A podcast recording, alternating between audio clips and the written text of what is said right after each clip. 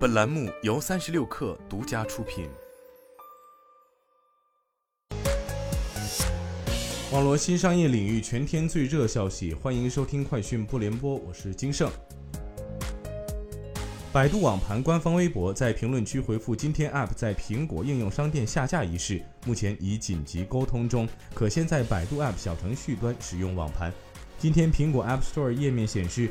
目前，百度网盘 App 已无法从该应用商店搜索到。输入百度网盘，仅能搜索到百度网盘青春版。从已下载 App 处点击百度网盘，显示无法连接网络。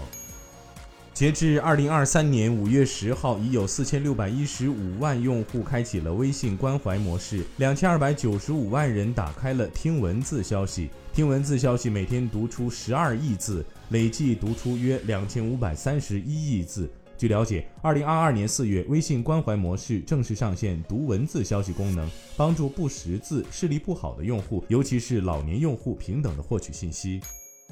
昨晚八点，京东六幺八全面开启，为了让消费者买到真正低价商品，京东推出买贵双倍赔服务，通过大家来找茬儿活动，号召消费者进行全网比价。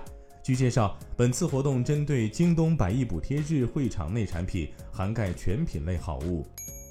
据灯塔专业版实时数据，截至二零二三年六月一号十五时五十七分，也就是今天的十五时五十七分止，二零二三年六一档总票房突破一亿元，《哆啦 A 梦：大雄与天空的理想乡》、《天空之城》、《速度与激情十》暂列六一档票房前三位。三十六氪获悉，什么值得买？发布平台六幺八开门红成绩，仅用八分二十八秒，GMV 便超过一亿。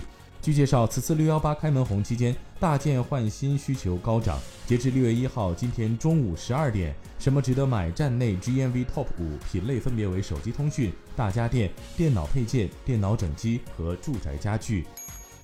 日本五月国内新车销量为三十二点六七三万辆，比上年同期增加百分之二十五点零，连续九个月同比上升。主要原因是上年半导体和零部件不足，导致销量下滑，产生基数效应。据外媒报道，知情人士称，LVMH 首席执行官贝尔纳阿尔诺计划本月访问中国。此前，在五月三十一号，随着旗下奢侈品帝国在巴黎市场股价下跌，阿尔诺失去了世界首富的宝座，由特斯拉首席执行官马斯克取而代之。以上就是今天的全部内容，咱们明天见。